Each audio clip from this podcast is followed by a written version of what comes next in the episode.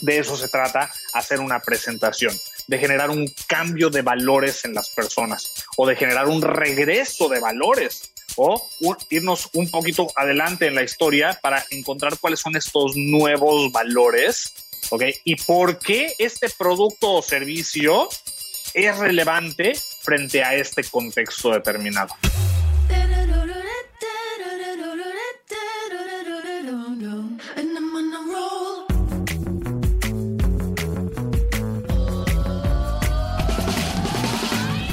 Hola, soy Fernando Trueba y esto es True Growth, un espacio para descubrir las historias de los emprendedores, ejecutivos y deportistas más destacados de México, España y Latinoamérica. Con este podcast busco compartir la experiencia de gente inspiradora que ha conseguido salirse del molde y ha luchado incansablemente para conseguir sus sueños. En cada episodio descubrirás historias fascinantes de crecimiento personal y profesional que te ayudarán a conocer los diferentes retos que enfrentaron cada uno de ellos y cómo salieron adelante hasta lograr sus objetivos. Si al término de cada episodio aprendiste algo, logré inspirarte, motivarte o simplemente que te cuestiones si realmente estás haciendo lo que quieres hacer, entonces habré conseguido mi objetivo.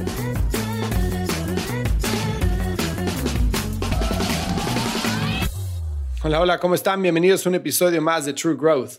Hoy tengo como invitado a Gerardo Betancourt, que es el fundador y CEO de LeaderLeaks, una escuela de presentaciones en público y liderazgo que trabaja con compañías como Walmart, Nestlé y muchas otras en México para ayudar a sus líderes a comunicar la visión de la compañía no solo a sus equipos, sino también a las instituciones con las que trabajan externamente. Y bueno, Gerardo trabajó muchos años como embajador de TED, de TED Talks en México, y es un experto en presentaciones en público y presentaciones y comunicación de ideas.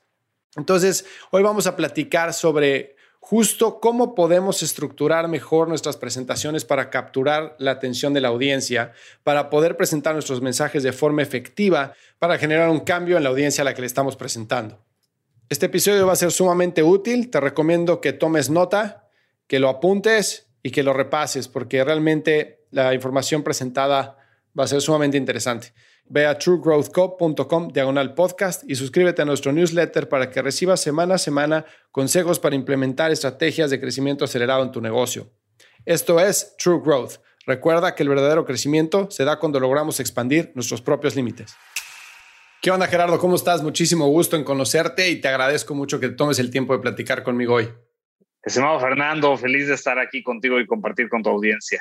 Pues muchísimas gracias. La verdad es que me encantó el tema que estás haciendo de, presentaciones y de comunicación, eh, que ya llevas tanto tiempo con tu compañía y obviamente todo el background que tienes con TED también me llamó muchísimo la atención.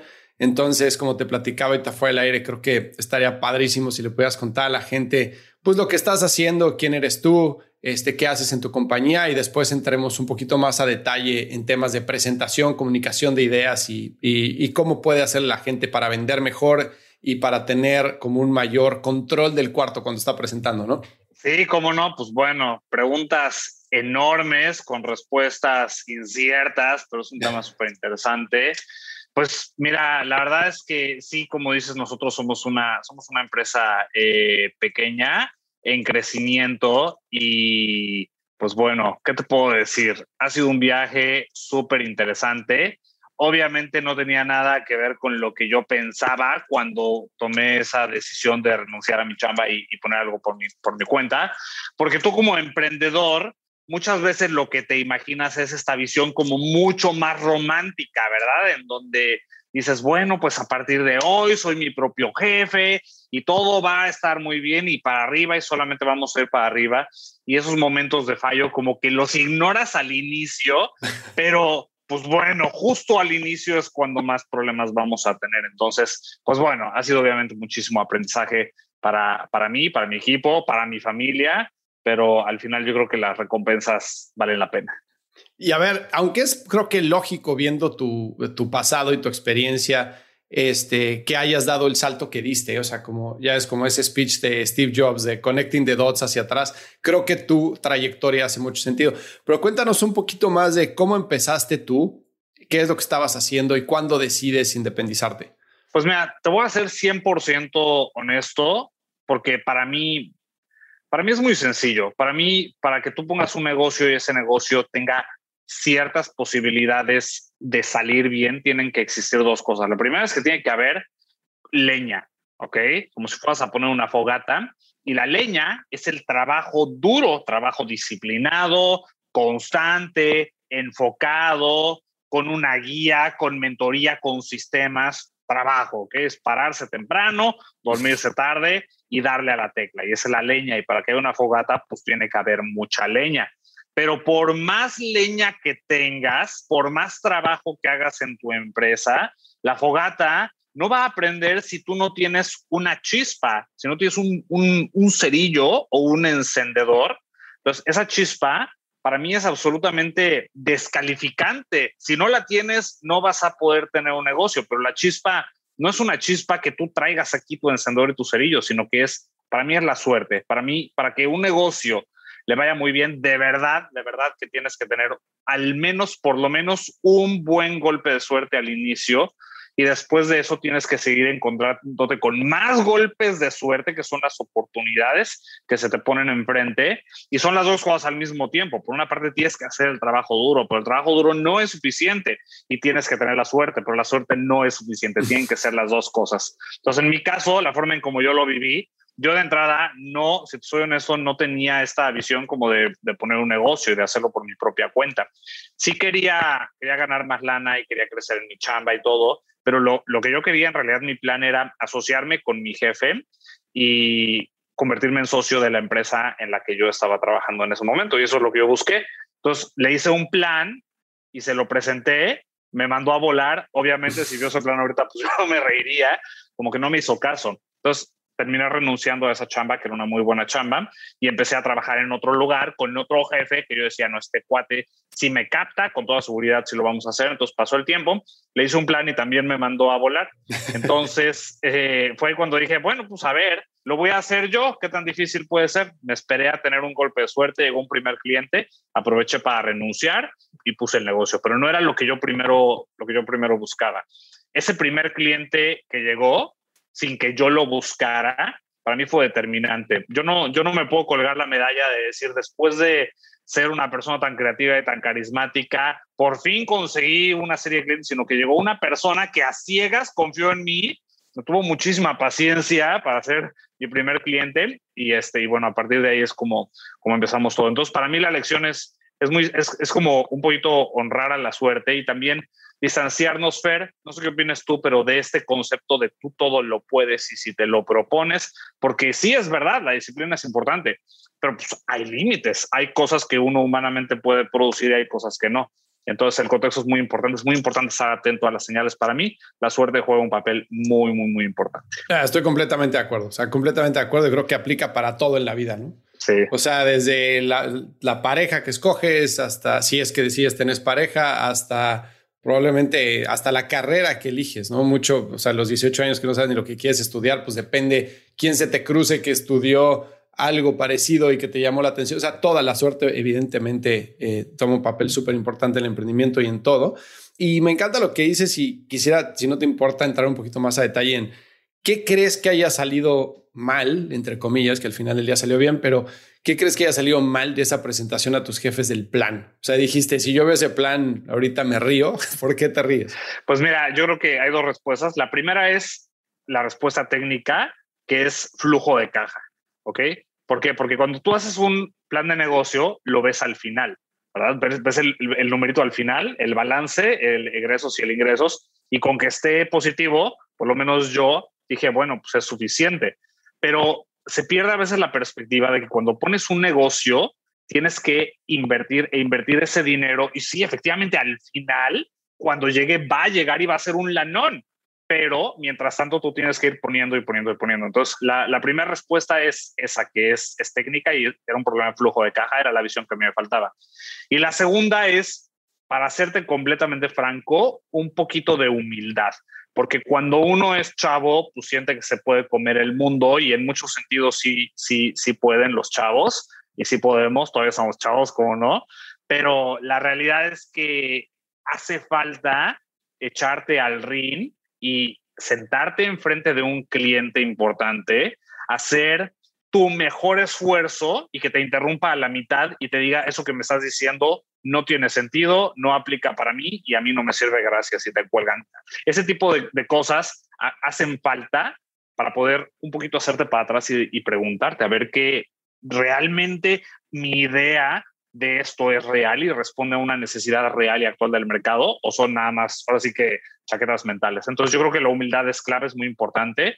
No es que haya que empezar con humildad, hay que, hay que patear la, la puerta, ¿ok? Cuando vas a poner un negocio, pero sí preguntarnos si estamos verdaderamente aportando algo nuevo a la conversación. Oye, ¿cuál era tu, en, en ese entonces, cuando estabas en tu chamba, estabas presentando tu plan de negocios, ¿qué oportunidad es la que veías que estabas tan convencido de que tenías que perseguir? Pues es una, es una pregunta súper buena, la verdad. Yo trabajaba en una consultora europea, tuve la, la fortuna de que, de que mi jefe confiara en mí, teniendo yo muy poca experiencia, para coordinar y también ejecutar una, una campaña de consultoría empresarial a nivel regional. Estoy hablando de varios países y yo me la pasaba viajando para, para todos lados. Y, este, y mi jefe siendo el extranjero, yo soy mexicano, él era europeo, traía como una mentalidad muy, muy, muy diferente, como de la buena fe, entonces él confiaba, confiaba mucho en mí.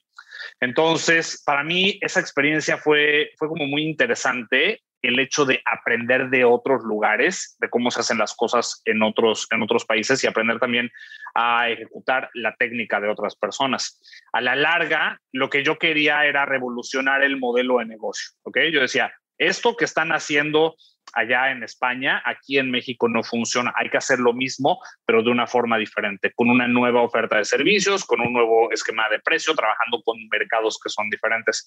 En ese entonces, a mí me, me yo trabajo mucho en, el espacio de B2B, me gusta mucho trabajar con empresas, pero en ese entonces tenía como mucha curiosidad de entrar en lo que era el, el business to customer. Entonces, por ahí va mi propuesta más o menos y pues bueno, por diferentes motivos, ahora sí que eh, no aplicaba, pero más o menos esa era mi visión. ok, ¿y qué fue lo que, qué indicadores viste que dijiste, por aquí no va, tengo que darle un, tengo que pivotear para otro lado? Pues mira, yo creo que hay que estar de verdad muy atento a las señales, a las señales de la vida, porque hay veces que de verdad tú estás buscando, por lo menos así me pasó, que tú estás buscando, buscando, buscando y buscando, y no te das cuenta de que este lado están las puertas abriéndose y están las oportunidades, pero no van a llegar y te van a decir, oye, no seas burro, yo soy quien te, voy a abrir la, la, oportunidad de mercado.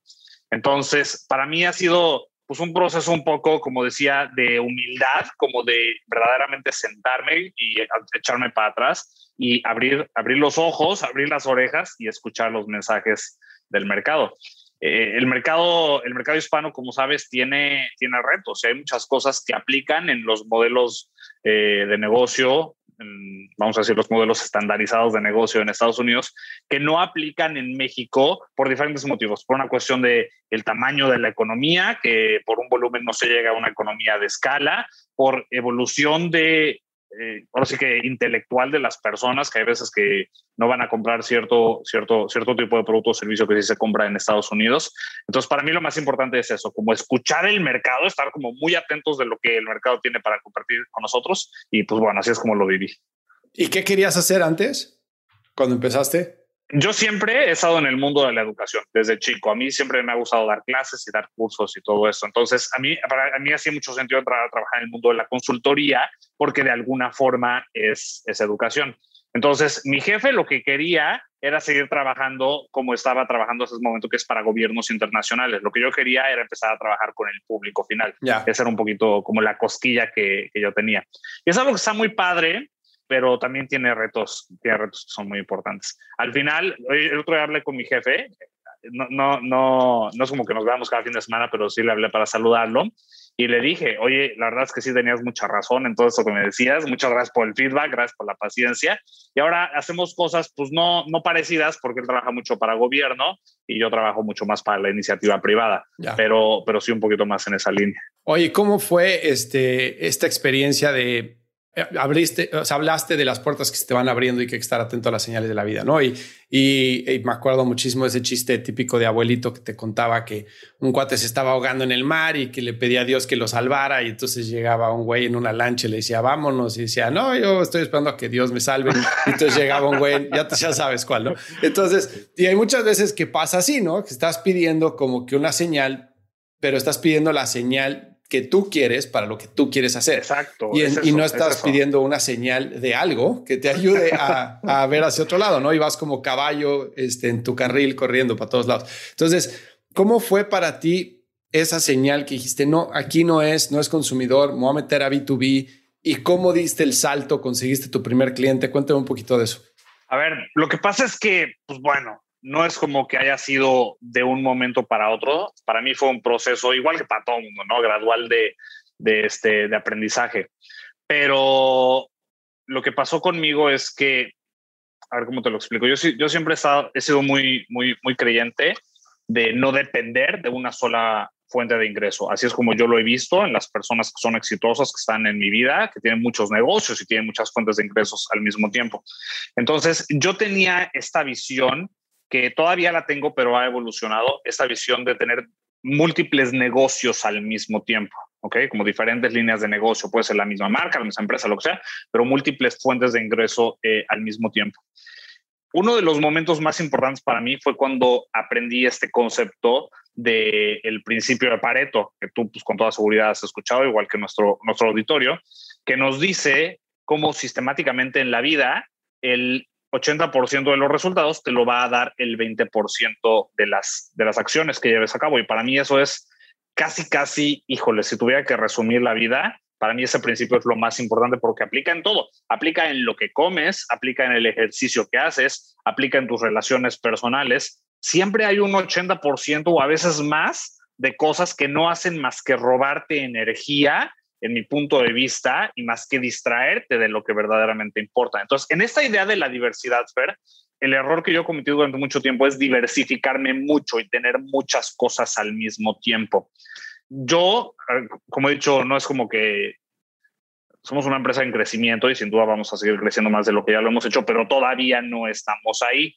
Pero ahorita, como líder estamos en un momento muy padre porque estamos en un momento en donde hemos crecido ininterrumpidamente desde hace, desde hace algún tiempo. Y eso es algo que ahora tenemos que escalarlo. Ahora nuestro problema a resolver es encontrar el punto de inflexión para hacerlo más rápido, porque si seguimos creciendo a la velocidad, va a ser un poquito tardado alcanzar nuestros objetivos.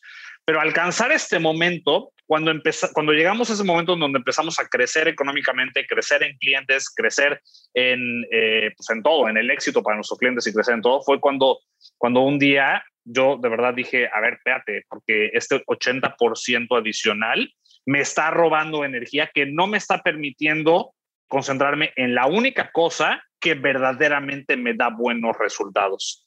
Entonces, significó para mí, para mi equipo, hubo inclusive que hacer despidos, lamentablemente, y renunciar a cosas que habíamos estado haciendo para concentrarnos en una sola cosa, que es lo que es nuestra, nuestra fuerza y nuestra ventaja competitiva, que también es algo que es muy importante, en donde tú eres fuerte por default, en donde ya tienes una ventaja competitiva, es, es ahí donde te tienes que, concentrar, así como así lo veo yo. ¿Tú cómo ves, Fer? Pues fíjate que eh, está todo lo que dices, lo creo a profundidad el tema de Pareto. Y yo soy fan de Tim Ferriss, ¿no? Es un cuate que me encanta cómo piensa y bueno, este súper comercial y lo que quieras, pero es muy bueno. Y su libro de Four Hour Week, sí. me acuerdo que cuando lo leí dije, esto es una pinche falacia. O sea, ¿quién va a trabajar cuatro horas a la semana y va a lograr los resultados de pues, alguien que trabaja ocho horas al día, ¿no? Que al, como que uniéndolo a tu concepto inicial de la, de la leña y la fogata, pues cuando estás emprendiendo hay que chambear. O sea, no, no vas a chambear cuatro horas a la semana y vas a lograr que tu negocio explote. No, no lo creo. Pero como principio, lo creo mucho, ¿no? Que es básicamente enfócate en las cosas que funcionan y enfócate en las cosas que realmente traen resultados. Ahora, creo que todas esas cosas que traen resultados siempre tienen un porcentaje de desperdicio, ¿no? Entonces, yo en mi experiencia, cuando renuncié, yo era CMO de una compañía, eran cerca de 800 empleados, más de 1.5 billones de dólares en revenue. Y de verdad, yo renuncié porque, o sea, dije, güey, sí, o sea, soy CMO y lo que quieras y tengo un equipo de 200 personas y este, está padrísimo y vamos creciendo, pero, güey, odio lo que hago todo el pinche día, porque todo el día estaba en juntas. Todo el día estaba en juntas. Entonces era juntas de cuando era revisar negocios y ver dashboards y todo eso me encantaba. Pero el 80% de mi tiempo era escuchar quejas de la gente y, este, que la gente pues quería... O sea, tus empleados. Exacto, ¿no? De la gente que quería pues que se le promoviera o que un equipo no le hacía caso o que el inversionista no le tomó la llamada o lo que quieras. Y entonces todo el tiempo estaba haciendo como crisis management de gente, ¿no? Entonces manteniendo a la gente motivada y manteniendo a la gente en rumbo, que está bien. O sea, cuando eres ejecutivo, eso es lo que haces, ese es tu chamba. Pero yo me di cuenta de que eso no me gustaba. Entonces eh, dije, voy a salirme voy a poner mi negocio y estoy seguro que voy a poder trabajar, o sea, voy a ser mucho más flexible con mi tiempo y voy a poder enfocarme en las cosas que me gusta hacer y voy a traer resultados, ¿no? Y me di cuenta de que sí, 100%, pero también acabé haciendo otro 80% de cosas que sí realmente no están directamente correlacionadas con el resultado, son necesarias para que el resultado se dé, ¿no? Entonces, eh, yo tengo clientes de consultoría y pues obviamente tengo que hacer muchísima prospección, tengo que hacer muchísimas llamadas de, pues como de evaluación, de ver este, las empresas, este, hacer propuestas, eh, tengo que hacer muchísimo back office de contabilidad, etcétera. Y todo ese tipo de cosas, pues no necesariamente uno me gustan, dos este, son productivas, pero al final día las tengo que hacer, ¿no? Pero sí creo que llegar al punto que tú estás diciendo de lograr eh, delegar esas cosas que no están teniendo un impacto directo en el crecimiento del negocio es súper, súper importante, ¿no? Entonces, rodearte de un buen equipo, poder delegar las cosas que no son productivas, pero son necesarias para tú enfocarte no solo en las cosas que eres bueno, sino en las cosas que realmente empujan el negocio, ¿no? Entonces, en general, estoy 100% de acuerdo.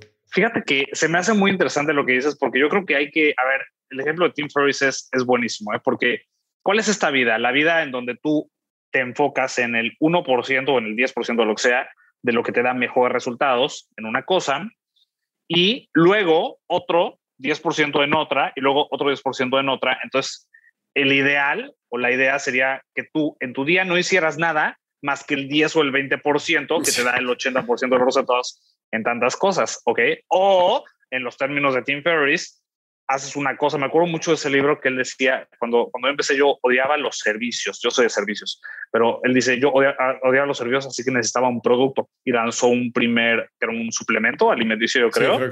Y entonces aplicó esta onda, que era el, el 20%, y después de un tiempo dijo, no, pues ya, el, ya sabes, ¿no? El tango y los viajes y toda la onda. Te voy a decir porque eso para mí no aplica. Yo no estoy diciendo que no, evidentemente para, para eso funcionó y para otras tantas personas con toda seguridad sí funciona, pero lo que pasa es que para mí, te voy a decir cómo funciona mi cerebro. El 20% de cosas, estamos hablando de actividades activas, pero hay un espacio restante que tú tienes que dejar para, para tu, propio, tu propia imaginación y tu propio descanso. Y yo ahorita es súper interesante lo que me comentas. Te voy a decir cómo es mi día. Yo hago dos cosas en la vida, ¿ok? Dos cosas. De lunes a viernes hago dos cosas, que es tener llamadas con tomadores de decisiones, hablar con clientes potenciales y con mis clientes actuales para nuevos proyectos y dar cursos. Es lo único que hago. Y he hecho un esfuerzo por acomodar a mi equipo para que todo lo demás lo hagan otras personas que están mejores calificadas para hacer otras cosas, como, qué sé yo, el marketing, las, en fin, otras cosas, ¿no? Y además de eso, yo paso muchísimo tiempo descansando y esa es la verdad. Y no es que esté echando la flojera, sino que estoy pensando diferentes ángulos de resolver los problemas a los que me enfrento con mis prospectos y diferentes ángulos para hacer el trabajo que hago con, cuando doy mis cursos que, que, la verdad sí son buenos, pero siempre pueden ser mejores.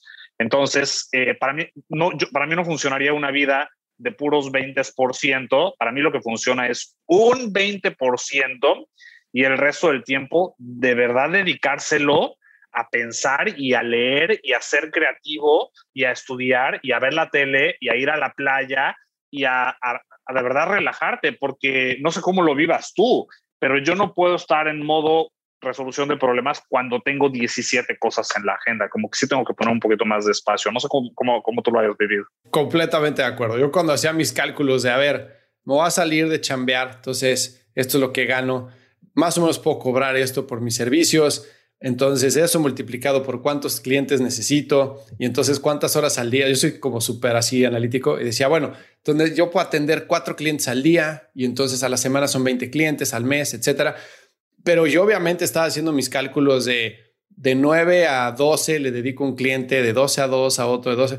pero nunca tomé en cuenta el espacio mental del que estás hablando. Es que es clave eso, es clave. O sea, esa desconexión, aparte de lo que hago yo súper analítico, ¿no? Entonces, como esa desconexión de las tendencias, análisis y todo de un cliente para entrar al otro, nunca tomé en cuenta como ese tiempo de, de aire que necesitas para decir, sabes que esto ya lo dejo, lo descanso y entonces empiezo a trabajar en el otro cliente. Lo que me di cuenta muy rápido es que todo lo que estaba viendo de un cliente me acompañaba durante el día. Sí. O sea, porque la idea no te, a tu punto, no te llega en el momento en el que lo estás viendo. A mí me llega, por ejemplo, me gusta mucho el ejercicio cuando estoy corriendo o cuando estoy haciendo ejercicio o paddleboard, lo que sea. Ahí mi mente empieza como a carburar, a carburar, a carburar y empiezo a pensar en las miles de cosas que están haciendo mis clientes y cómo se pueden resolver.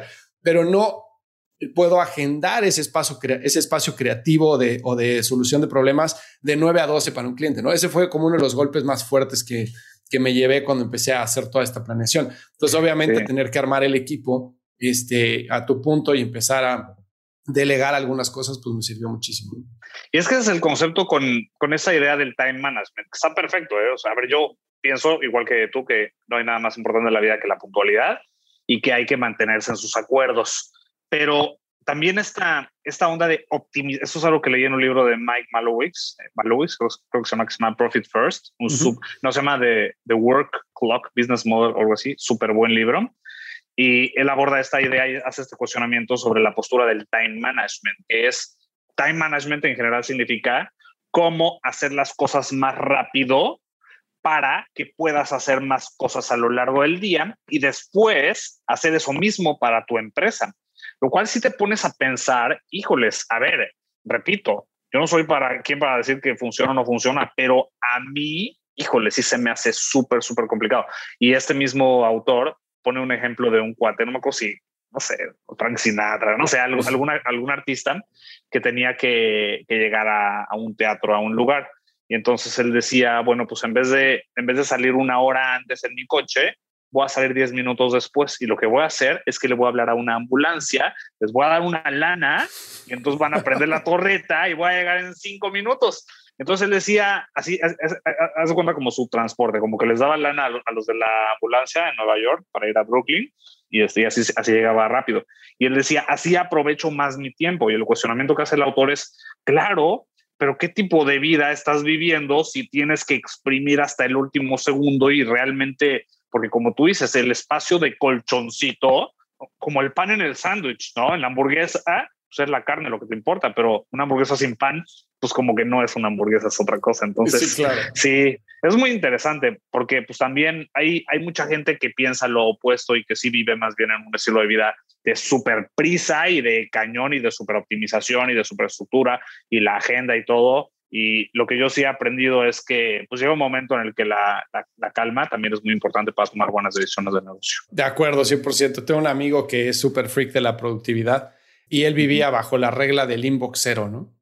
decía, ningún, o sea, no me voy a dormir hasta que no haya sacado todos los correos del día. Yo decía, güey, qué horror, güey. O sea, qué horror. Que o sea, sin salida. Tú ves mi inbox, de verdad, tengo 20 mil correos sin leer pero creo que aquellos que están, o sea, que son del core de mi negocio están todos respondidos, ¿no? Pero todo lo demás, pues, pues no puedo, o sea, es imposible. Sí, sí, sí.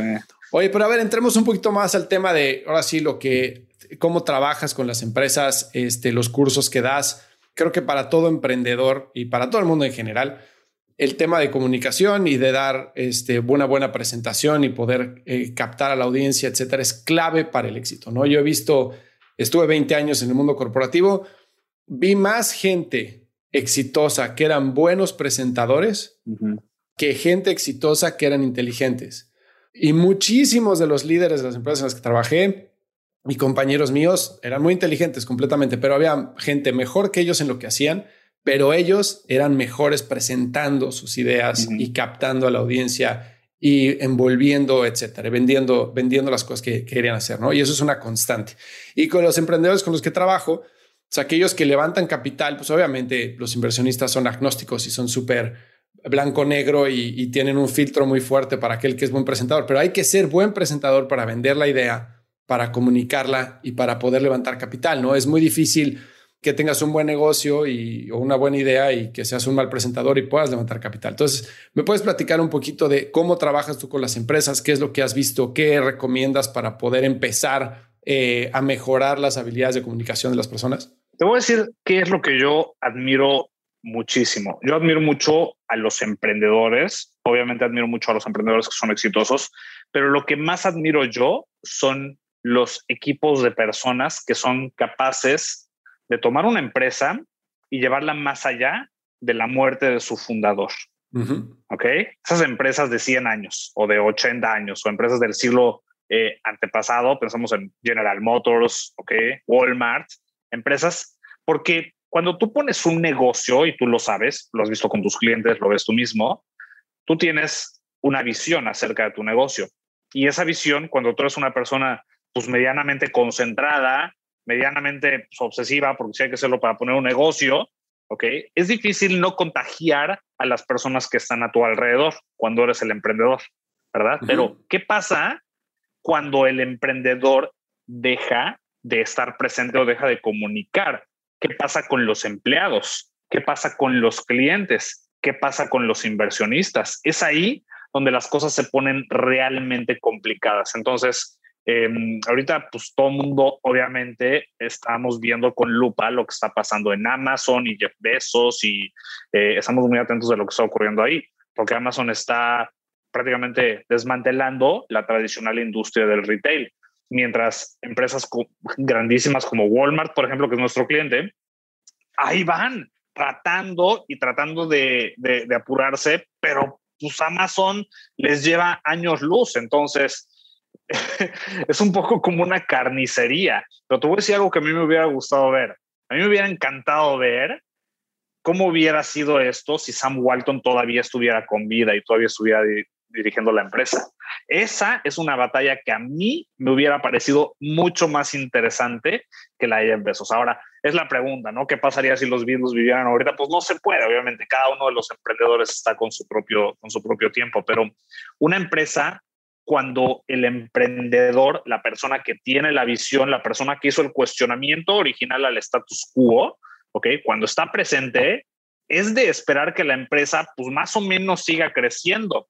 Pero ¿qué pasa cuando ya no es así? Entonces, nosotros trabajamos principalmente con empresas que se encuentran en esa situación, que se, se encuentran en una situación en donde están capitalizadas, están posicionadas, tienen productos en los diferentes espectros, que cumplen diferentes funciones, ¿ok? Tienen equipos de personas capaces, tienen toda la lana que un emprendedor no tiene, pero lo que no tienen es este sentido de visión, ese sentido de, de cuál es la filosofía, porque si tú entras a las oficinas de Walmart, pues está lleno de frases de Sam Walton y, está el libro de Sam Walton en todos lados y, y todo el mundo, pero de eso a que yo como empleado incorpore los valores que me está diciendo un tercero es un poquito más retador. Entonces, como emprendedor, como has dicho, las habilidades de comunicación son extremadamente importantes, pero cuando trabajas en una empresa grande, cuando tú, por ejemplo, en la posición en la que tú estabas como CMO, cuando tú tienes la responsabilidad de liderar a un grupo con la visión de otra persona, es ahí donde las cosas se ponen realmente interesantes. Lo que nosotros hacemos es que ayudamos a los líderes de equipo en empresas grandes a reconectarse con sus valores para poder tener la, posibilidad y el chance de comunicarlos tan efectivamente como cuando estaba la persona pues, que originalmente lo fundó. Y eso es algo que así como te lo acabo de decir, es la primera vez que lo digo. Se me hace una súper buena forma de hacerlo. Lo voy, a, lo voy a registrar por ahí para anotarlo porque es como una, como una, una, misión retrospectiva de volver a los orígenes y volver al pasado y volver a la ventaja competitiva, volver a lo que convirtió esa empresa en un pequeño negocio originalmente. Entonces, ¿qué es lo que hacemos? Lo que nosotros ayudamos, hacemos es que ayudamos a los líderes de un equipo a comunicarse mejor con sus equipos y al mismo tiempo, cuando hay personas que tienen que comunicarse hacia afuera de la empresa, como por ejemplo trabajamos mucho con el sector salud, la industria farmacéutica, también lo que hacemos es que los ayudamos a encontrar, captar ese mensaje y comunicarlo bien hacia afuera también. En pocas palabras, eso es lo que hacemos. Y ahora, ahorita déjame, ahorita regresamos al punto de cómo, cómo lograr comunicar bien, cómo lograr presentar bien, conectar con la audiencia, etcétera. Pero déjame hacerte un eh, de abogado del diablo, la parte de regresar a tus orígenes, ¿no? En el tema de Walmart, por ejemplo, creo que Walmart simple y sencillamente, al igual que todos los, los grocers y retailers, están tratando de alcanzar el tren, ¿no? Correcto. Y, y, es que Amazon simplemente definió otro medio de transporte, ¿no? O sea, Amazon dijo, la industria de grocery así es, o la industria retail así es, pero así es como va a ser en un futuro. Y entonces se monta en un tema de innovación, en un cambio de, de, comportamiento del, del, consumidor, empieza a, a, utilizar muchísimo la tecnología para ser mucho más escalable. O sea, hay un sinfín de cosas en, en, Amazon que funcionaron bien, ¿no? Desde que haya tenido un cash cow como AWS, que le dio muchísimo aire para crecer, etcétera. Pero en, en términos prácticos, redefinió la industria. O sea, Walmart está tratando de adaptar eh, una forma de negocio a una nueva forma de hacer negocios cuando Amazon nació de esa forma, ¿no? Entonces es como, como tratar de reinventarte y tratar de, para competir con lo nuevo. Cuando creo que eso se convierte muy rápidamente en una, como dices tú, una carnicería, que es pues el que tenga más lana y el que esté dispuesto a descontar más el shipping y el que esté dispuesto a dar más cosas gratis, pero ¿qué tan sostenible es eso? Porque realmente lo que estamos viendo es que ya el consumidor es tan promiscuo en términos de precio que ya el generar lealtad es súper complicado, ¿no? Entonces, en puntos prácticos en e-commerce lo que funciona que es pues precio, selección y servicio, ¿no? Entonces, servicio Amazon. O sea, tú sabes que si vas a pedir Amazon y Amazon te dice que llega hoy a las 7, ahí va a estar hoy a las 7. Y eso es lo que realmente este, ganó la confianza del consumidor, ¿no? Eh, no es que Walmart no te lo mande hoy a las 7, pero es que no creo que esa confianza esté en ese nivel todavía. Ahora, Amazon tiene menos SKUs que Walmart, pero Walmart, pues, eh, pero Amazon tiene los que se venden, ¿no? Y en este caso estamos hablando de Walmart, pero podemos hablar de eBay. Yo trabajé para eBay o podemos hablar de cualquier cantidad de, clientes que simplemente la industria cambió y están tratando de hacer catch up con la industria, ¿no? Siendo ese el punto principal. Cuando creo que lo que deberían de hacer esas empresas es decir, ok, el balón está ya ahorita, pero ¿dónde va a estar después? ¿Y cómo puedo yo readaptarme para no meterme a la cancha que se está jugando ahorita, sino a que se va a jugar después. ¿Cómo puedo cambiarle las reglas al juego? ¿Cómo puedo reinventar la industria? Y no sé si la respuesta de eso está en el core de quién eres hoy y cómo empezaste tú. ¿Me explico? No, es súper, súper, súper interesante lo que traes. Te voy a, ahora sí que vamos a, a, ponerlo a prueba, porque ¿qué es lo que, lo que sucede? ¿Quién es Walmart hoy? Si yo te digo Walmart, ¿quién es Walmart? Dime una frase que represente Walmart. Seguramente me dirías algo relacionado a lo que decías hace un momento, son descuentos. Sí, precio, precios bajos siempre, sí. Precios bajos siempre. básicamente eso es Walmart y desde hace muchos años se han enfocado en mantener ese mensaje y precios bajos, precios bajos, precios bajos. Ahora, ¿qué es lo que pasa? Precios bajos siempre no es el origen de Walmart. Lo que pasa es que Walmart ha estado dando no voy a decir patadas de ahogado, porque es muy, aparte que sí, respetuoso no es preciso, pero ha estado tratando de adaptarse al horrible mundo de la competencia del retail, generando esa ventaja competitiva. Y además, Walmart, por la tecnología que ha desarrollado, pues lo ha podido hacer y ha podido sí mantenerse pues, más o menos a la cabeza en términos de precios bajos siempre. Pero así no surgió Walmart. Walmart surgió como una idea de ¿qué pasaría si hubiera una cadena de tiendas, pero que esa cadena pudiera estar cerca de la gente? Y esa idea era lo que en ese momento no existía. Ahorita, pues ya está totalmente manoseada y en México está Oxo, que yo creo que ocupa esa posición, la posición de la conveniencia, que era la propuesta de cambio de paradigma. Entonces, ¿qué es lo que pasa? Lo que yo creo es que si Sam Walton viviera, Jeff Bezos no hubiera podido ocupar el lugar de redefinir el retail a través del e-commerce, porque lo hubiera hecho Sam Walton. Porque a Sam Walton lo pusieron en ese contexto de tiempo, donde él descubrió ese siguiente paso en el status quo. Pero si Sam Walton nace en el año 1985 o estuviera ahorita eh, vigente y estuviera trabajando, él notaría algo diferente. Entonces él hubiera encontrado que lo que le hace falta al mundo del retail es una plataforma universal de e-commerce. Entonces, lo que estoy diciendo es que a lo mejor Amazon sería, sería Walmart, a lo mejor Sam Walton hubiera creado Amazon en vez de, haberlo hecho.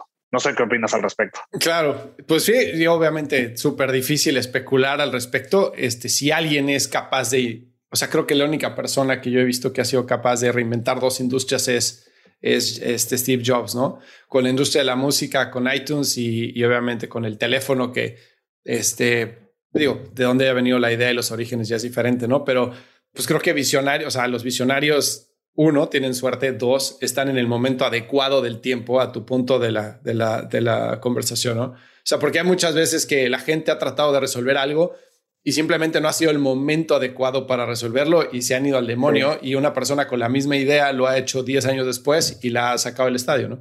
Entonces, muy, es muy bueno tu punto de, o sea, si siempre tratar de buscar las respuestas en el core de la compañía, de cómo nacimos, esa visión que se tenía, es súper importante y creo que el reto está en cómo lo conectas entonces con lo que está pasando allá afuera y con lo que tiene que pasar más adelante para mantenerte vigente siempre. Sí, y te voy a decir una cosa, yo creo que acabas de decir algo de lo, de verdad, de lo más importante que hay, que es que hay veces que creemos que estamos aportando algo nuevo cuando la realidad es que eso ya se hizo en el pasado, ¿ok?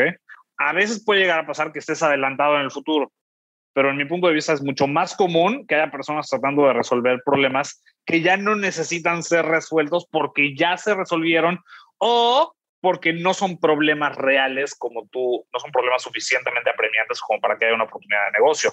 Yo obviamente soy súper fan de Shark Tank, me encanta ver a los emprendedores los pitches que hacen y siempre me acuerdo de, esta, de, estos emprendedores que eran una, era una familia y eran unos hijos de uno que había sido bombero, que hicieron una, una tablita de como para picar jitomate. No sé si, si, si el capítulo, pero era una tablita que tenía una innovación que es que, imagínate que era una tabla para picar jitomate y al final tenía una, un canal un poquito más profundo, como una especie de canal que iba hacia lo profundo para que tú partías el jitomate, lo agarras el, el, el, cuchillo y lo pasas para acá y entonces ya no se te cae para todos lados.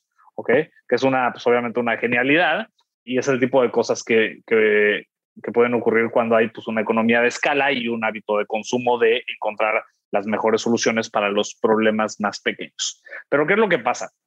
Si yo hago una tablita con una canaleta, a ver, a lo mejor tengo suerte hasta que el mercado en el que estoy lo domine, pero después de eso ya no voy a poder crecer porque hay otro mercado en donde alguien ya lo hizo antes que yo. Entonces, el punto al que estoy tratando de llegar es que es tremendamente importante ser suficientemente humilde como para abrirte a la posibilidad de que quizás esa gran idea de negocio que tienes, alguien ya la tuvo. Quizás ese producto o servicio que te estás imaginando, quizás alguien ya lo hizo y ya lo está haciendo y lo está haciendo mejor que tú. Entonces, tú has dicho dos cosas que a mí me parecen de verdad súper atinadas, que es estar en el momento eh, indicado y tener suerte, que es pues básicamente, básicamente estar en el, en el, momento indicado, porque no importa tú como emprendedor cuántas ganas le eches y no importa si tú estás súper enamorado de tu producto, si no hay un market fit, pues no va a servir de nada. Sí, por supuesto. Y también que eh, creo que muchas veces la gente dice, bueno, es que hay una tablita para picar jitomate, ahora yo voy a sacar una para picar naranja. Y dices, no, güey, no, no, güey, no, no necesitas una tablita para picar naranja. O sea, el tema de humildad también es súper importante. Y también creo que no es, no es necesario que no exista. Simplemente tienes que encontrar una forma de hacerlo mejor. ¿no? Apple, tal como has dicho. Sí, o sea, no es que no exista. O sea, ya de verdad, hacer algo que no exista ahorita es sumamente complicado. Sea, sumamente complicado. hay una saturación de mercado, saturación de productos, saturación de servicios, pero tienes que encontrar un ángulo que realmente esté solucionando un problema a tu punto, ¿no? Pero ¿cómo le haces para, eh, cuando trabajas con tus clientes, cómo logras, me imagino que habrá líderes que son mejores para comunicar que otros y algunos que tendrán que trabajar ciertos aspectos que otros, ¿no? ¿Cómo trabajas tú con ellos? ¿Cómo ayudas a que la gente alcance su máximo potencial en términos de presentación, de comunicación, dependiendo de las diferentes audiencias o instituciones con las que está hablando? Mira, te voy a hacer una pregunta. Imagínate que nos encontramos tú y yo en un evento presencial, ¿ok? Yo te digo, ¿qué onda, Fer? ¿Cómo estás? Y estamos en la fila. Yo te digo, oye, Fer, ahorita, en cinco minutos, va a haber dos presentaciones, ¿ok? Una está en la sala 1 y otra está en la sala 2.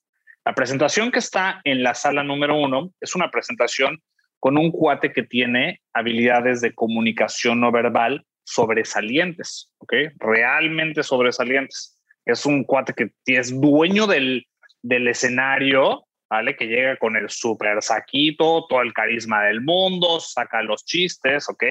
Un cuate que tiene muy buenas habilidades de comunicación no verbal.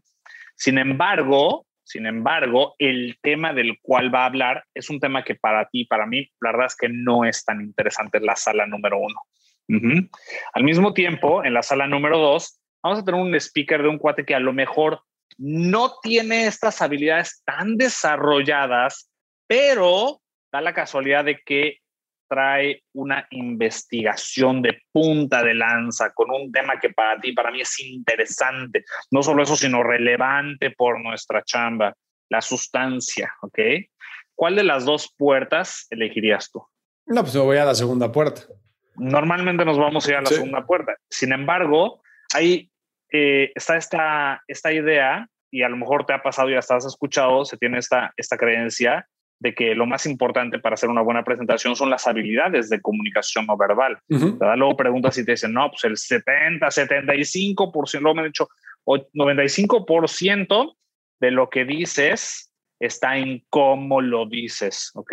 Entonces, a ver, nadie aquí, yo no soy psicólogo por lo menos, yo no, no, no tengo aquí los datos en la mano para decir lo que es verdad y lo que no es verdad, pero el cuestionamiento que nosotros hacemos es que para hacer una presentación en público que sea verdaderamente buena, verdaderamente relevante, interesante para la gente y sobre todo transformadora, que de alguna forma te aporta algo, te da algo que no tenías antes, es una presentación que tiene que ser sólida en términos de la sustancia.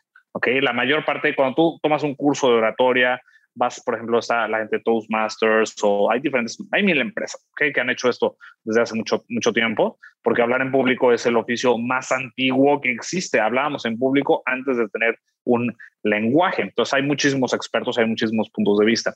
Pero lo que nosotros creemos es que la forma correcta de crear una buena presentación y de entregársela al público es poner un enfoque total en la sustancia que es el mensaje y estructurarla ¿ok? Porque luego nos pasa, Fer, que yo soy súper experto en lo que tú quieras, e-commerce, ¿ok? Pero eso no significa que tu presentación vaya a ser enganchadora y que vaya a darle un aprendizaje y un punto de quiebre al auditorio. Entonces, lo que nosotros hacemos va en esa línea. Somos una empresa un poquito más centrada en las técnicas y en los sistemas de la puerta número dos. Y lo que hacemos es que ayudamos a nuestros clientes a crear estructuras de un mensaje para que la gente sepa exactamente lo que va a decir, cómo lo va a decir, cuándo lo va a decir, por qué y para qué lo va a decir. Porque cuando hacemos eso, y lo hemos visto una y otra vez, cuando tú tienes seguridad completa en tu mensaje, en que está bien preparado, en que tiene un orden, una estrategia y un propósito, las habilidades de comunicación no verbal se desdoblan naturalmente. Entonces, tú has visto un bebé de brazos recién nacido, ¿verdad? ¿Y qué hacen normalmente cuando tienen hambre? Pues lloran, ¿verdad? Y hacen unos berrinches bárbaros. Entonces, todos desde nuestro nacimiento tenemos este skill de la comunicación no verbal. Todos podemos levantar la voz, decir, aquí estoy, quiero esto, esto soy, esto necesito. Todos. Lo que pasa es que con el paso del tiempo nos vamos llenando de inseguridades y, y ya cuando llegamos a la adolescencia estamos totalmente indoctrinados para no, para no ser pues ahora sí que honestos en términos de lo que nosotros quisiéramos expresar, porque si tú y yo somos honestos, a lo mejor estaríamos, qué sé yo, expresándonos de una forma diferente. Entonces, lo que nosotros hacemos es que trabajamos con el contenido de una presentación para que así la gente tenga la seguridad de presentar y que así sus habilidades de comunicación no verbal se desdoblen. Más o menos, es ese, a grandes rasgos, es el enfoque que nosotros manejamos. Ok, ok. Y deja ponerle un pin ahí a, a esta parte de la conversación para para decir algo. Creo, o sea, 100% de acuerdo contigo, pero hasta cierto punto, ¿no? A lo que voy con esto es, yo tuve la oportunidad de vivir en el área de la Bahía durante ocho años y tuve la oportunidad de estar en una presentación de Elon Musk. Ok. Para mí, pues yo creo que de los cinco güeyes más inteligentes del mundo está Elon Musk. Total. Bueno, güey, te sales de la presentación. ¿Por qué? O sea, te sales porque el tipo es o sea, de lo peor que he visto presentando, porque está tan en otro nivel y tan en otro planeta que no es capaz de bajar a conectar con la audiencia. Okay. Entonces habla y, y, se traba y habla lento y no tiene energía. Okay. Y este medio le vale madre. O sea, como que, o sea, y es brillante, pero, pero te juro que te sales de la presentación. Ahora, interesante. Tuve la oportunidad de trabajar en Microsoft cuando el CEO este, era Steve Ballmer. Mm. Bueno, Steve Ballmer te vende, o sea, puta, arena en el desierto, cabrón. El güey salía en las juntas de ventas que decías, o sea, que se metió este güey. O sea, este tipo trae una energía que, o sea, salía saltando y cantando y gritando y vamos, puta, pero una energía que contagiaba que realmente el güey te podía estar diciendo lo que quisieras y te tomabas el cule y, y pomp y gritabas y saltabas.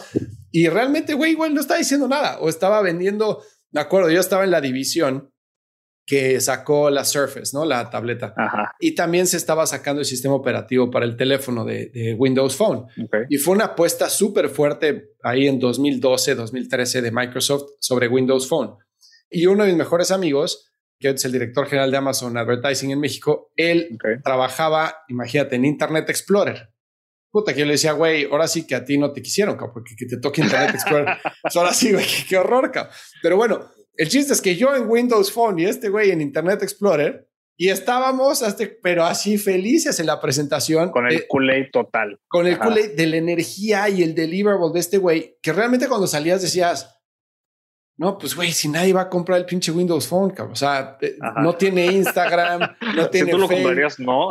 no lo compré, pero, pero ahí estaba yo con mi Windows Phone, porque este güey realmente era un comunicador. Obviamente estoy en el lado opuesto de los espectros, ¿no? Tienes a un tipo que es un cheerleader, comunicador, y tienes a Elon Musk, que pues Elon Musk igual no te tiene que decir nada y lo vas a seguir porque pues, el tipo es brillante, ¿no? Entonces, creo que sí es súper importante la sustancia, 100% de acuerdo, pero creo que hasta cierto punto sí es importante también el cómo puedas enganchar a la gente y, cómo puedas conectar con tu audiencia, ¿no? Es súper, estoy de acuerdo, te muestro el punto de conciliación.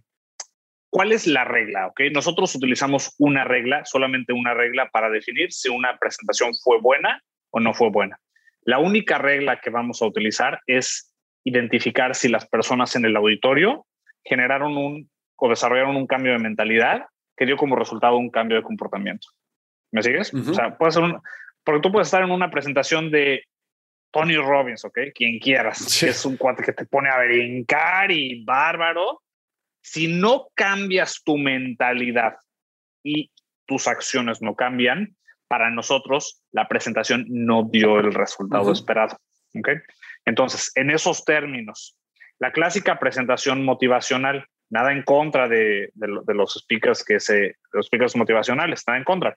Pero una presentación clásica motivacional normalmente te va a dar ese sabor que tú decías, que dices, yo súper feliz y la energía y la euforia es a tope, pero al final te sales de la presentación y a los 10 minutos o a la hora dices, ¿sabes qué? Yo no voy a comprar ese teléfono, estoy perfecto con mi iPhone, porque este no hace tal y tal y tal y tal. Entonces, no generó cambio de mentalidad, no generó cambio de acción. Entonces, por más, para mí, este, a ver, no, no, lo digo por señalar a, nadie en específico, pero una presentación que tiene eso, que tiene el super skill y la capacidad de mantener atención.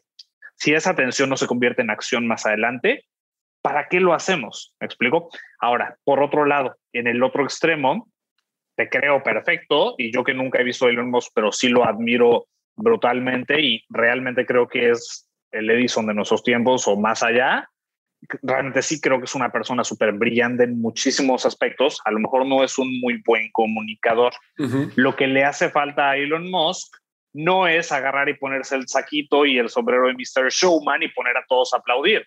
Lo que le hace falta es estructura en su presentación. Una presentación tiene que ser, tiene que, tiene que tener una duración determinada para que la gente pueda física y orgánicamente poner atención. Entonces, ¿qué es lo que haces con ese tiempo?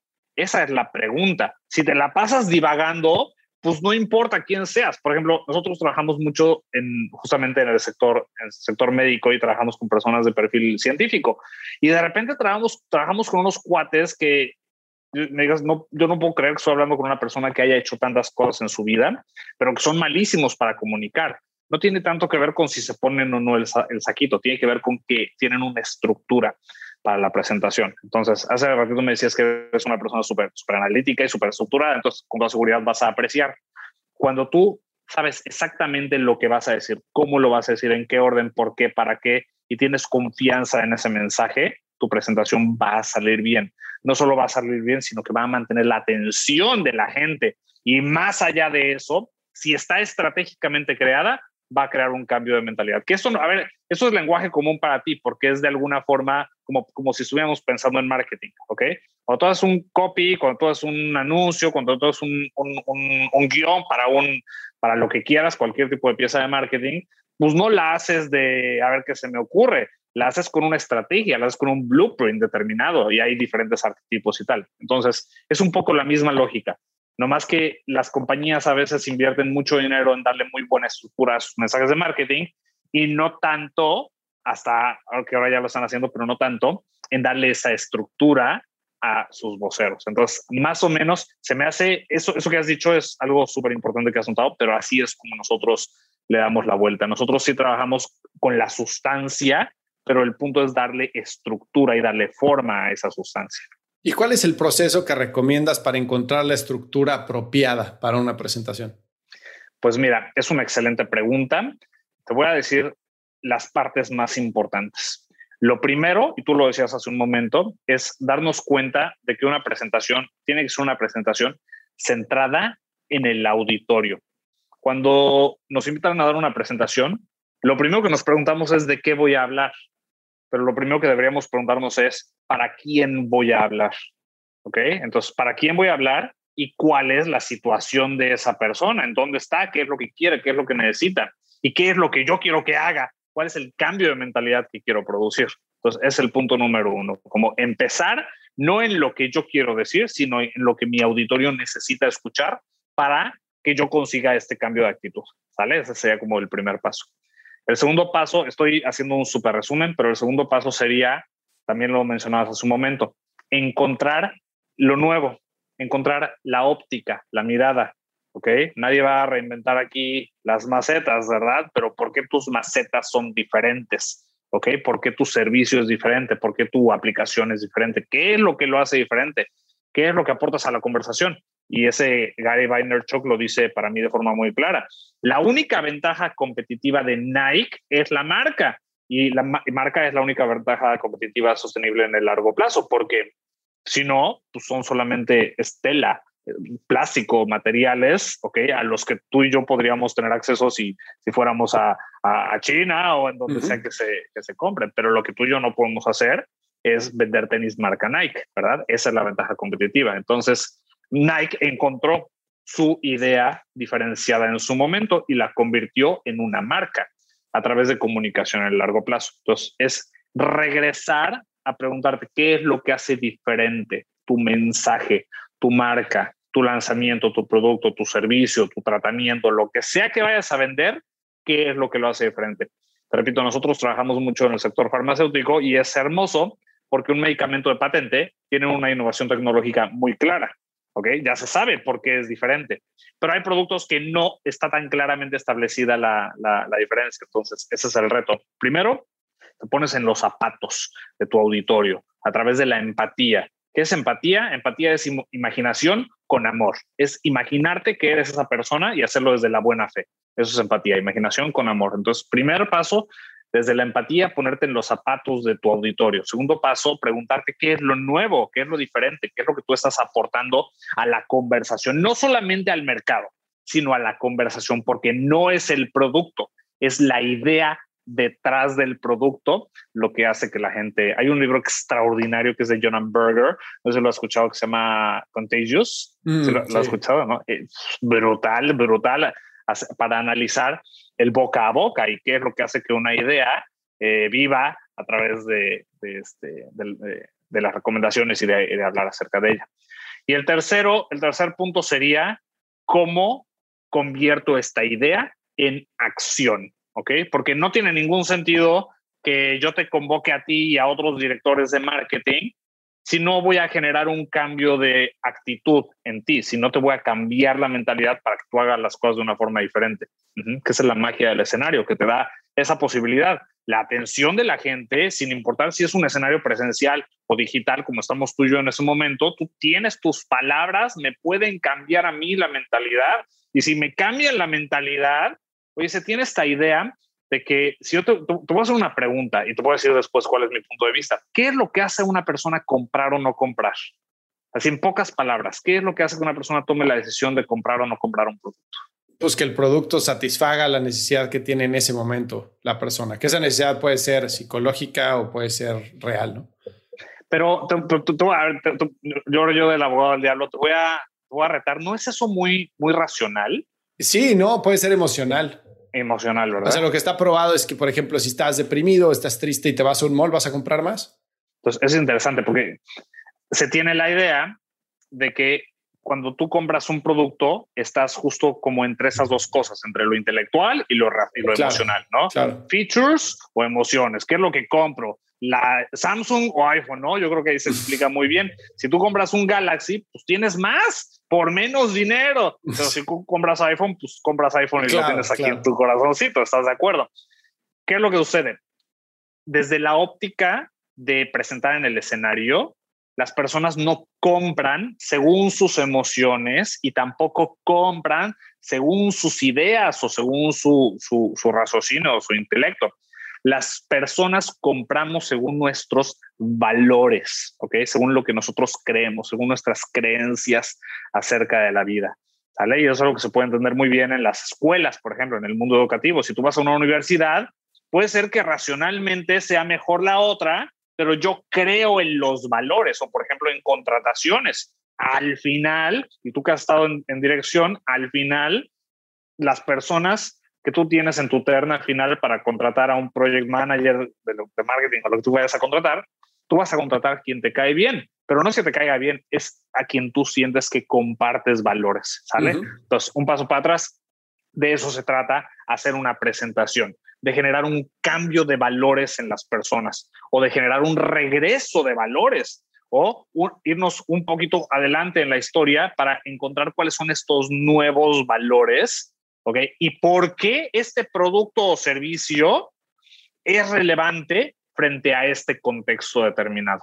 Es difícil cambiar la mentalidad y cambiar los valores de una persona en un, en un anuncio de un minuto o en un TikTok o en un, o en un anuncio en el cine o en un anuncio en el radio o en un Facebook Ads. Es difícil. Es difícil. Puedes llamar la atención, puedes generar recordabilidad, puedes proyectar branding, pero es difícil cambiar la mentalidad. Pero una presentación en público es el único medio en el que tú genuinamente puedes tener la mayor cantidad de sentidos posible y la atención de parte de la audiencia al grado suficiente de verdaderamente generar un cambio de mentalidad. Y eso aplica para las buenas y para las malas. En las malas, pues muchos de los políticos que han sido más nocivos para sus sociedades han sido también los mejores presentadores. Y en México pues a ver quién quiere hablar de política, pero, pero, tuve, tuve la, la, la, casualidad de, de, estar este, en vivo en el discurso de toma de protesta del presidente actual de México, López Obrador. Yo no estaba en, el, en, la plaza pública, estaba en otro lugar, hace cuenta como en una terraza, pero se veía, se veía muy cerca. Te voy a decir una cosa, es uno de los mejores discursos que he visto en mi vida de presidentes, ¿eh? Y me dedico a esto, o sea, los conozco, los he visto. Te juro por Dios que un discurso muy, muy, muy bien hecho. Y nadie quiere aquí hablar de política, pero eso es algo que aplica pues, también en otros países y los, los dictadores son buenos comunicadores y son buenos para cambiar la mentalidad de la gente. Entonces es una herramienta bien poderosa que a veces se usa para mal, a veces se usa para bien, obviamente lo mejor es pues usarla para el progreso de la sociedad. No sé cómo ves, ¿has sentido lo que he dicho? Sí, completamente, sobre todo el, tema de conocer a tu audiencia, ¿no? Hay una serie muy buena en Netflix que no sé si la hayas visto que se llama How to Become a Tyrant, que habla justo... No la he visto, pero la voy a ver. está buenísima, que habla de la historia de Hitler, de la historia de, eh, de Stalin, de la historia de... Eh, bueno, pues de, de, todos los dictadores que ha habido a nivel mundial. Y una de las partes que toca es, obviamente, la oratoria y este, cómo conectar con la audiencia, cómo hacer que tus mensajes pues, se multipliquen, etcétera, ¿no? Y algo que te quería preguntar, eh, a mí lo que me enseñaron en la maestría eran dos cosas, ¿no? Que para iniciar, uno, un número uno, una presentación, iniciar con un icebreaker siempre, ¿no? Ya sea depende de tu estilo, ¿no? Cada quien es diferente, pero puede ser un chiste, puede ser una anécdota, puede ser una pregunta, puede ser una, un statement, puede ser un quote, puede ser algo así que capture la atención de la gente, ¿no? Porque la atención de la gente es muy fácil perderla. Entonces, que cuando empiezas con un, con un icebreaker, como que haces que la gente ponga un poquito más de atención. Y dos, establecer credibilidad, que creo que es a tu punto número dos de por qué tú, pero establecer credibilidad. Y si veo, soy fan de TED, yo sé que tú trabajas en TED, si veo el común denominador de las diferentes speakers que hay en TED, creo que siempre está el eso, que alguien abre con una pregunta. ¿Alguna vez se han preguntado tal? O díganme de aquí quién ha hecho tal. O como decía tal persona, tal. Siempre abren con un algo así como para capturar la atención. Y dos, dicen yo soy tal persona, hice esto. Entonces establece credibilidad de quién eres para que entonces todo lo que sigue venga desde un piso más sólido que si nada más este, sueltas el contenido. ¿Qué opinas de eso? Sí, te voy a decir cuál es mi opinión, pero antes de eso déjame, déjame hacerte una pregunta. ¿Cuánto tiempo dura de lo que hemos escuchado la atención de la gente? Nada. ¿Okay? Ahorita con las redes sociales y TikTok y todo eso, ¿cuánto tiempo, si tuvieras que darme un número que me digas? Hijo, la última vez que hicimos un análisis eran como, para captar la atención de la gente tenías como siete segundos para captar la atención, breves segundos, ¿verdad? Sí. Ahora te voy a hacer una pregunta. ¿Cuál fue la última película que tuviste en el cine que te acuerdes o en Netflix o donde sea? Película, la de Ford versus Ferrari. Ok. ¿Y cuánto tiempo duró la película? No, pues como dos horas, Pikachu. Y a los siete segundos no es como que te estés. No, no, no, para ¿verdad? nada. Claro que no, para nada. ¿Por qué? Porque te voy a decir cómo es que yo lo veo no es que la gente haya perdido su capacidad de poner atención, lo que pasa es que somos malísimos para dar presentaciones y somos malísimos para contar historias. Porque cuando eres bueno para dar una presentación, la gente te pone atención el tiempo que dura.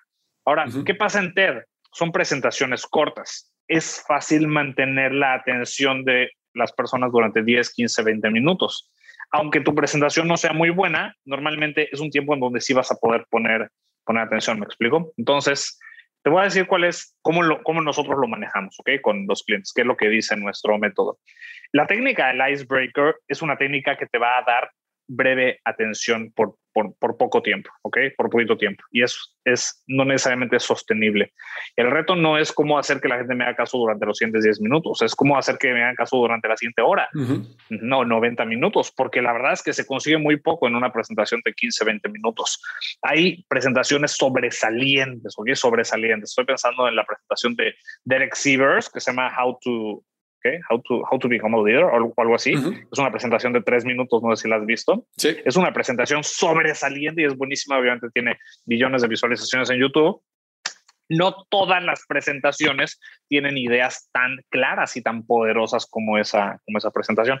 Normalmente se requiere un poco más de tiempo. Entonces, el reto no es mantener la atención de la gente durante los siguientes 5 o 10 minutos. El reto es mantener la atención de la gente durante el tiempo necesario para generar este cambio de mentalidad.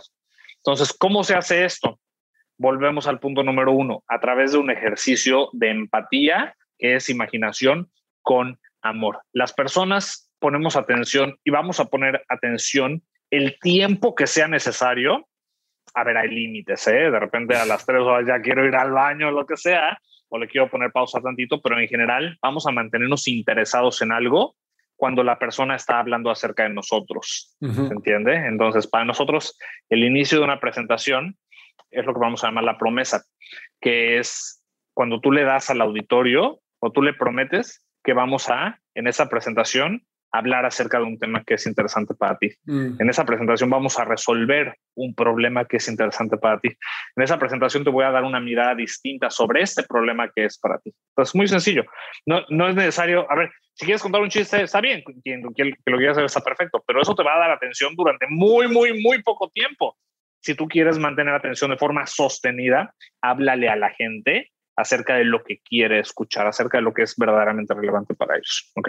Ahora, hilando con la, con la otra pregunta de qué es lo que tiene que tener una presentación, para nosotros una presentación para que sea verdaderamente asombrosa tiene que tener seis elementos, ¿ok? El primero es el de la promesa, que es el, ahora sí que el inicio de la presentación. El segundo es la historia, porque sí es muy importante aprender a contar historias, es muy importante el storytelling. El tercero es lo que vamos a llamar la idea paradigmática, que es esta idea detrás del producto donde hablamos. La cuarta es lo que vamos a llamar el punto de inflexión, que es el contexto, ¿ok? Los datos externos, eh, la ciencia detrás de esto, las investigaciones, los números o cualquier dato de soporte que tú tengas para decir esto no es mi opinión, no es que yo sea un loco solo hablando solo, sino que esto es la neta del planeta.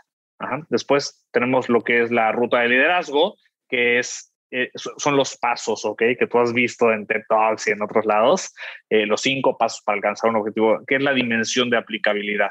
Es esto, ¿qué hago yo con esta información?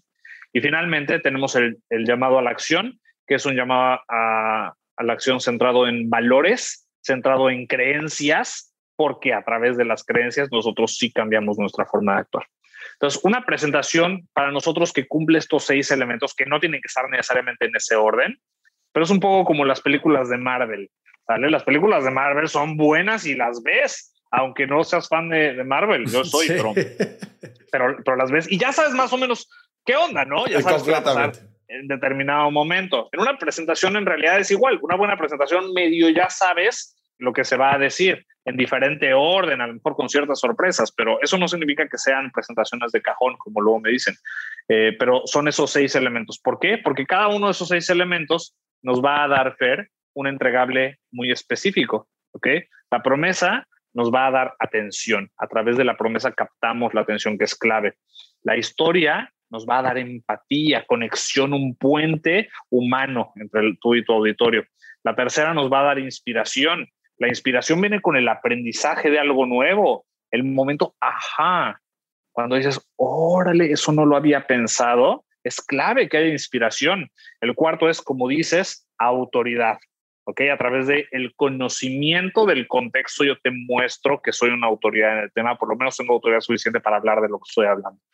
El quinto es especificidad, ¿ok? Una presentación para que sea verdaderamente buena no puede ser ambigua. Oye, luego me han dicho, no, es que a mí me gusta llegar y platicar con los chavos e improvisar. Pues no, a ver, si quieres, puedes hacer lo que quieras, pero una presentación para que genere ese, ese, ese cambio de paradigma sí tiene que tener eh, una preparación previa. Y finalmente la motivación, ¿ok? Porque una presentación es bueno que sea motivacional y no tiene que ser una presentación motivacional para ser motivacional, no tiene que ser una presentación de chiquitibuna la bim bomba y todos juntos y vamos a gritar para que sea, porque la motivación para que sea duradera tiene que generar un cambio. Una presentación que te cambia la vida es una presentación que tú recuerdas, ¿ok? Una presentación que dijo, a partir de que esa persona dijo tal cosa, yo empecé a ser una persona diferente, me convertí en una persona diferente. Ese es el poder de dar buenas presentaciones. Y para conseguirlo, esos son los seis elementos que hay que llevar a cabo. Buenísimo, me encanta, me encanta. Muchísimas gracias por ese consejo. Perfecto. Oye, se voló el tiempo, pero te agradezco. Te agradezco enormemente este, que hayas compartido tu conocimiento con la gente que nos escucha. Me encantó platicar contigo y ojalá puedo seguir en contacto. No, al contrario, un gusto, Fer, un saludo para tu auditorio. Igualmente, que estés muy bien. Un abrazo, adiós. Si encontraste valor en este episodio, cuéntale a alguien. Y si no, también cuéntale a alguien. La mejor forma de ayudarnos es compartiendo tu opinión. Síguenos en Instagram, arroba truegrowthco o envíanos un correo a hola arroba truegrowthco.com. Leemos todos los mensajes y nos encanta estar en contacto contigo. Califícanos con 5 estrellas en iTunes o donde sea que nos estés escuchando para que podamos seguir creciendo y tengamos más invitados para ti. Menciónanos en Instagram y comenta lo que más te gustó de este episodio. Puedes encontrar las notas y referencias mencionadas en este episodio en truegrowthco.com diagonal podcast. Muchas gracias por escucharnos. Yo soy Fernando Trueba y te espero en el siguiente episodio de True Growth Podcast. Mientras tanto, sigue creciendo.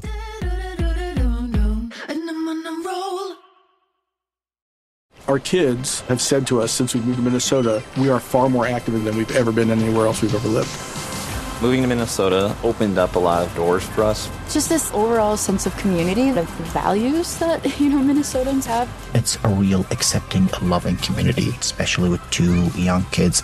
See why CNBC ranks Minnesota number four best state to live and work. A great place to work, an even better place to live. exploreminnesota.com/live.